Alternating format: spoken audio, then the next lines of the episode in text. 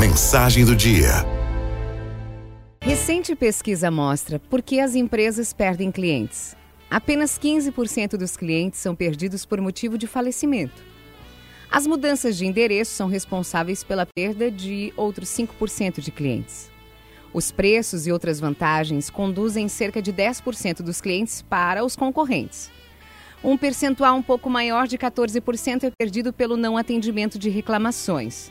Por fim, por fim, nada menos que 65% de clientes são perdidos porque foram atendidos com frieza ou indiferença.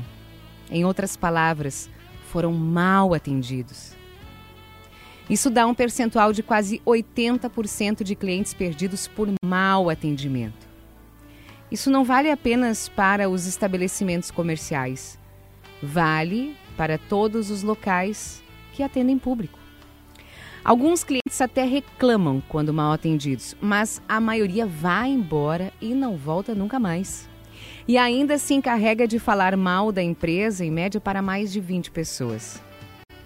São muitas as maneiras de perder um cliente, entre elas a apatia da pessoa encarregada de atender, o mau humor, a consulta constante ao relógio ou celular e mesmo dando aquela impressão para o cliente de que está fazendo um favor em atender. Outras atitudes que colocam o cliente para longe. Volte depois, nosso sistema caiu. Ou o responsável está de férias, não tem como resolver o seu problema no momento. A solução está na atitude oposta. É preciso demonstrar para o cliente que ele é importante e que uma solução vai ser encontrada para ele. Um não, dito de maneira amigável, sincera, elegante, fará o cliente ter a certeza de que ele foi bem atendido, de que ele foi levado a sério, ainda que o problema dele não tenha sido resolvido. Até nessa área, Jesus Cristo foi mestre. Ele sabia atender as pessoas e deixou uma regra de ouro: trate os outros como gostaria de ser tratado.